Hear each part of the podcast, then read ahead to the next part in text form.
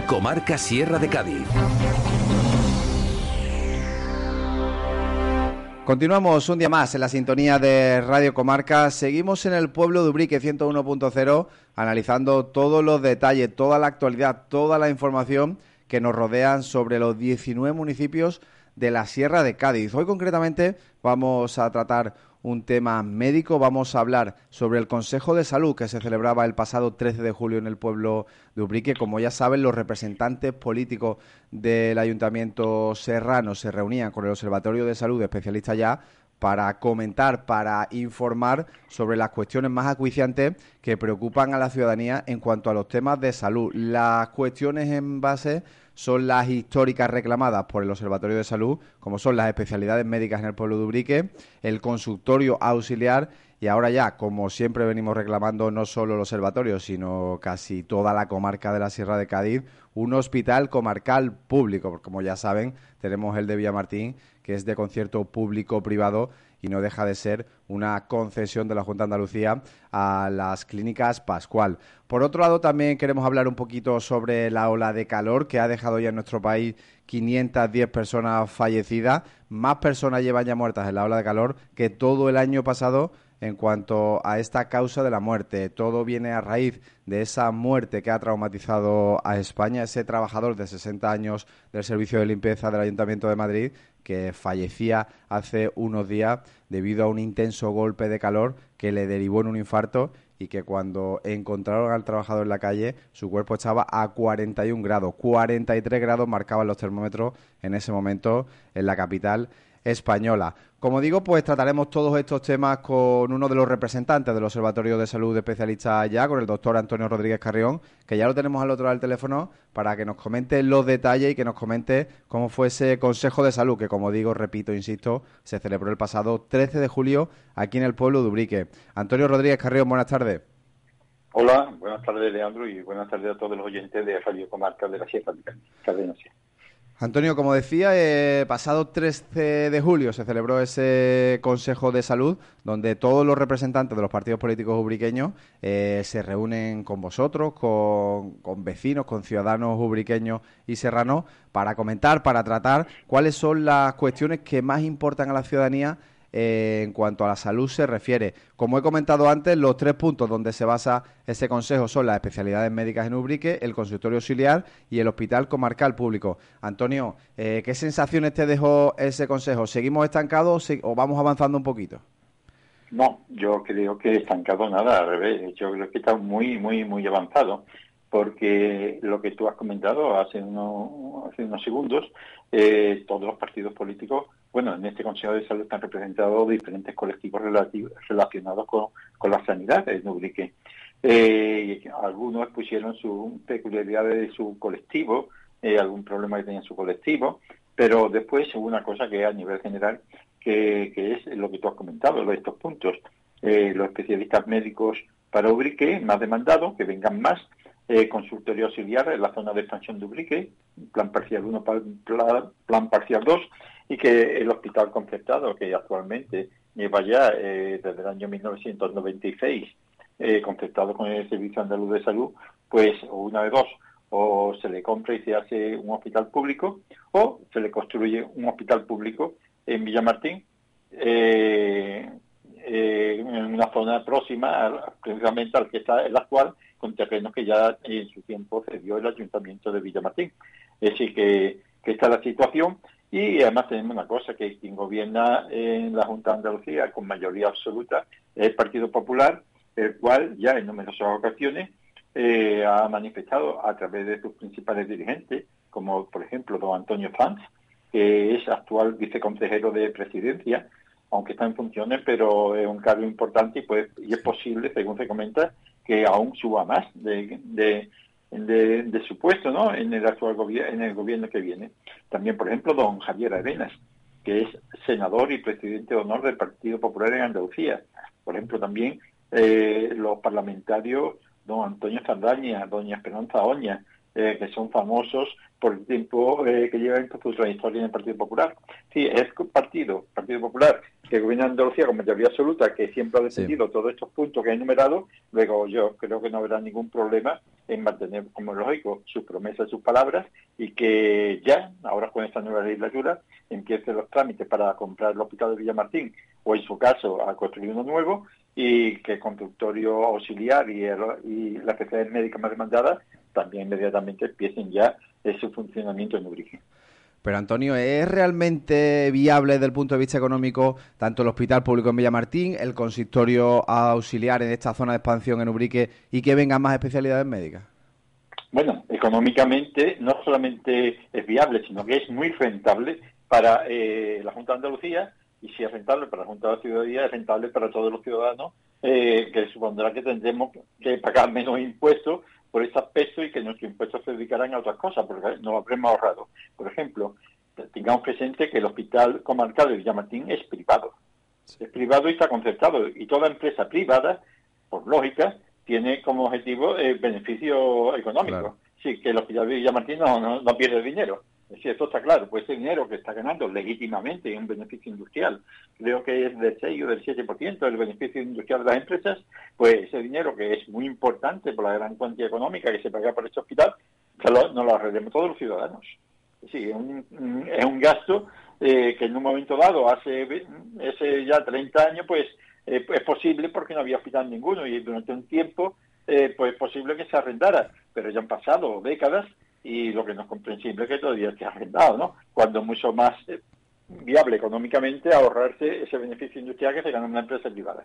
Por otra parte, por ejemplo, el consultorio auxiliar mm. en la zona de PP1, PP2, hombre, a unas 2.000 personas que viven allí, que son cuatro o cinco veces más que las que viven en Villaluenga y las que viven en Benocá y tienen consultorio allí, y que además la construcción de consultorio correría eh, con nuestro pueblo y es así a cargo del ayuntamiento. Y el personal corre a cargo de, del FAS, del Servicio Andaluz de Salud, pero que no hay que contratar más médicos, sino simplemente el médico, un médico de los que están en el centro de salud, un enfermero y un celador se desplazan a esta zona. Y entonces eh, y siguen cobrando su sueldo, es que que, no hay problema de contratar más personas, es decir, son los mismos solamente que uno de ellos se desplaza y atiende a todo este personal, que no son solamente las 2.000 personas que más o menos viven en esa zona, sino que hay centenares de trabajadores que la jornada laboral trabajan por aquellas zonas que donde están las fábricas de la industria de la piel. Es decir, que para una urgencia, para una receta, para muchas cosas, pues no sé, yo sí habría bastante con un médico. Y al liberar, al desplazarse un médico, allí deja un despacho libre en el centro de salud del médico, deja otro despacho libre del enfermero, es decir, que libera espacio en el centro de salud de Ubrique. Es decir, que, económicamente no hay que contratar más personal y además de eso un beneficio para el centro de salud. Y respecto a los especialistas médicos, económicamente hay que decir que eh, el especialista que venga desde el Hospital de Villamartín, un día a la semana, cada 15 días, depende de las necesidades, pues eh, el sueldo ya lo cobra allí, en el hospital. Y así se lo hace equiparando lo mismo. Es decir, que no hay que contratar a nadie. El día que, por ejemplo, si ve diariamente a cuatro o cinco personas de Ubrique, eh, el, especialista, el oculista, por ejemplo, o el ginecólogo en Villamartín ve cuatro de media, ¿no? Pues eh, cuatro por cinco, 20 a la semana. Pues ese día viene a Ubrique y ve a los 20 de golpe. Porque dice, bueno, una urgencia, mire, la urgencia no, espera a que den para dos meses. Es decir, la urgencia cuando surge va a la ambulancia o lo lleva alguien en coche. Es decir, que estos son para las consultas. Es decir, que por no hay que pagarle. Y el gasto de kilometraje y de gasolina, eso es nimio. Es decir, que, eso es muy pequeño para el beneficio que supone. Además, cuando el especialista viene a Oblique, allí deja en el hospital un despacho libre y además un personal auxiliar, una enfermera o algo que vaya a consultar con él, también está libre, que puede ir a atender con otra consulta con otro médico. Es decir, que, realmente económicamente es totalmente viable y además no solamente viable, sino que ahorra dinero a, a todos los andaluces. Antonio, volviendo un poco al tema del hospital público tan demandado aquí en la comarca de la Sierra de Cádiz, como ya sabemos, eh, la Junta de Andalucía ha firmado un nuevo contrato con las clínicas Pascual, con el Hospital de Villamartín Pascual, durante cinco años, un concierto por cinco años. Esto ahora, ¿cómo se queda la situación? ¿Esto ralentiza un poco la construcción de un hospital público? ¿La compra de ese hospital, como tú mencionabas? Eh, ¿Qué pasa ahora con el hospital público? Bueno, yo creo que la solución es facilísima. Es decir, el hospital, eh, ya la Junta de Andalucía, eh, donde ahora gobierna, ya digo, el Partido Popular, eh, tenía en proyecto que el hospital privado de Villamartín y otros hospitales que están concertados fueran públicos. Lo que pasa es que vino el COVID y muchos de los planes, pues hay que comprender que no se pudieron llevar a cabo. Es decir, no hace exigente porque con la COVID lo primero era salvar vidas. Pero ya lo más gordo de la COVID ha pasado, hay que retomar el tema y esto es relativamente fácil. Es decir, se le dice al señor Pascual, que esto ya se ha tratado muchas veces, eh, mira, vamos a ver, las negociaciones que hemos tenido. Eh, ¿Usted cuánto pide por su hospital? Dice, mi hospital no está en venta. Ah, muy bien. Pues no, usted no está en venta, usted se queda, vamos a mantener, por supuesto, el contrato durante los cinco meses, pero en los cinco años, pero sepa que desde ya, desde ya, tenemos los planos o vamos a empezar, a, nuestro arquitecto a hacer los planos y, vamos a empezar a construir un hospital. De tal manera que dentro de cinco años ya está más que de sobra terminado el hospital y empieza a funcionar y usted con su hospital haga lo que quiera. O lo cierra, o lo vende o monte un hotel. Haga usted lo que quiera. Eso es si no está en venta. Si está en venta, pues llega a un acuerdo. El Pascual dirá, pues yo pido, que yo, 50 millones de euros o mil millones de euros, lo que quiera pedir. El otro, la Junta decía, pues mire usted, yo lo ofrezco tanto. Si no, si no, se llega a un acuerdo. Si se llega a un acuerdo, bien. Y si no se llega a un acuerdo, dice, bueno, pues dale, mantenemos los cinco años, como es lógico, pero desde ya empezamos a construir un hospital. Y dentro de cinco años usted con su hospital haga lo que quiere. Yo creo que está claro, estos son todos los negocios así. Yo mm. no he visto, yo no veo ningún problema. Los cinco años hay que respetarlo, pero durante estos cinco años, un hospital se construye en dos años, un hospital comarcal en todos lados. Yo lo he estado mirando, aproximadamente en dos años se construye un hospital, los planos son muy sencillos porque son todos iguales, los hospitales comarcales, es decir, en plazo de un par de años, si no hay un acuerdo, por ejemplo, de aquí a final de este año, hombre, no esperar que pase los cinco años para llegar a un acuerdo y construir el hospital, sino ya, a ver, de aquí hasta final de año más que de tiempo sobrado. ¿Llegamos a un acuerdo de compra? Bien, que no llegamos a un acuerdo de compra. Pues empezamos ya con los planos y empezamos inmediatamente la construcción. De tal manera que dentro de cinco años tenemos el, hospital en marcha. Antonio, volviendo un poquito aquí al pueblo de Ubrique y centrándonos un poquito en el centro de salud, hay muchas quejas de los usuarios, no de los médicos, de los enfermeros, de los celadores, del personal sanitario de Ubrique, sino de la gestión, digamos, del funcionamiento. Pero ¿a qué se deben esos problemas de gestión del centro de salud de Ubrique? Bueno, yo eso lo tengo también muy claro. Eh, yo estuve hablando con el director de, eh, de distrito de la zona de la Sierra de Cádiz y en una reunión que hubo el pasado mes de noviembre vino también la directora, la delegada territorial de salud, el gerente de área de Jerez, Sierra de Cádiz, Costa, y le hice la misma pregunta a los tres. Eh, vamos a ver, ¿quién son responsables del centro de salud de Ubrique? Bueno, y responsable de todos los centros de salud de la Sierra, el funcionamiento, en este caso, en estos casos concretos. Y me lo dieron muy claramente. Dice, mire, lo que es contratación de personal y proporcionar los medios materiales, es decir, compra de aparatos de rayo X, de electro, todas esas cosas, es responsabilidad nuestra. Es del SAS o de la Consejería de Salud y representándola a ellos la delegada territorial y el delegado distrito o gerente. Eso es nuestra responsabilidad. Ahora bien, lo que es la organización interna, es responsable es el director o la directora. Ellos son los responsables de cómo se organiza con los recursos que tiene. Y si no tiene recursos, que los pida. Y si nosotros no le damos los recursos, entonces ya será culpa nuestra. Pero mientras no nos pida recursos, significa que los tiene. Y con estos recursos, que ya tiene, pues tiene que hacer una buena gestión.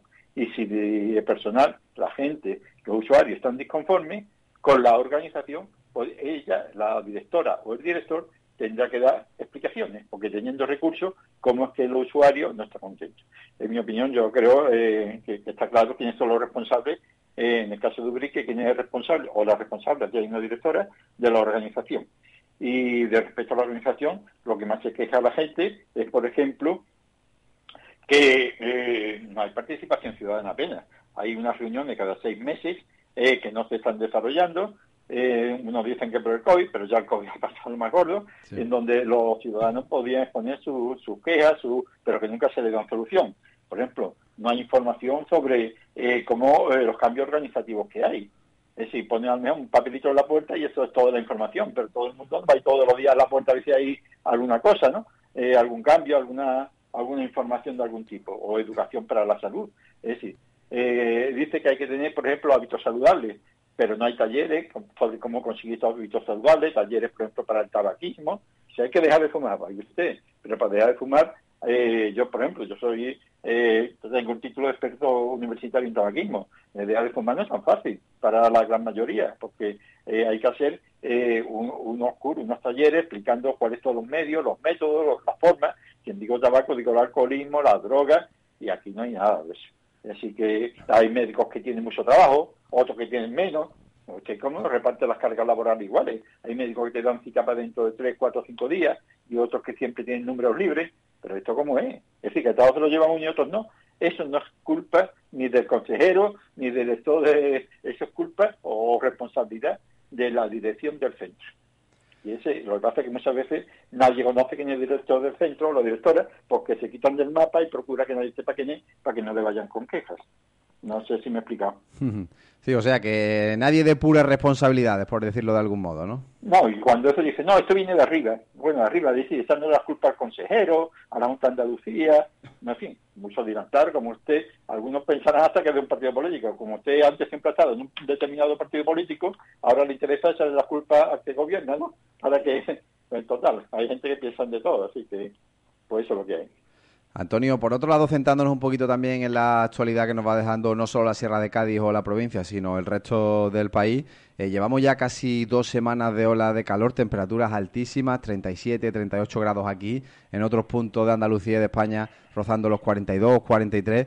Como he dicho antes al principio en la entradilla, eh, el otro día fallecía un trabajador del Servicio de Limpieza del Ayuntamiento de Madrid eh, por un golpe de calor que derivó en un infarto y finalmente perdía la vida. Antonio, ahora mismo con estas condiciones climatológicas que tenemos en todo el país, eh, mm, yo no soy médico, obviamente, eh, nadie mejor como tú para decírmelo, pero lo recomendable básicamente, pues, mm, no salir a la calle, ¿no?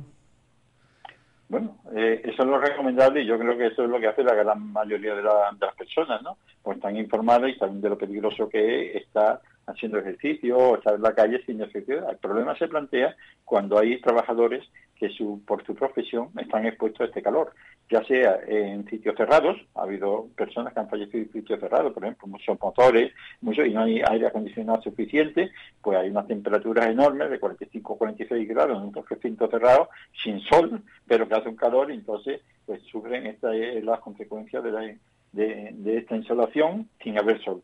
Pero es que también eh, tenemos, por ejemplo, eh, albañiles, trabajadores del campo, eh, trabajadores de la limpieza, que, aunque yo sé que muchos de ellos, por ejemplo, trabajadores de limpieza, se levantan y empiezan a trabajar en horas muy tempranas para evitar precisamente esto, y, por ejemplo, los profesionales, los albañiles, también procuran, en cuanto amanece, empezar a trabajar, pero hay veces que por el horario les coge a mediodía con todo eso a pleno. Pues eso es peligrosísimo.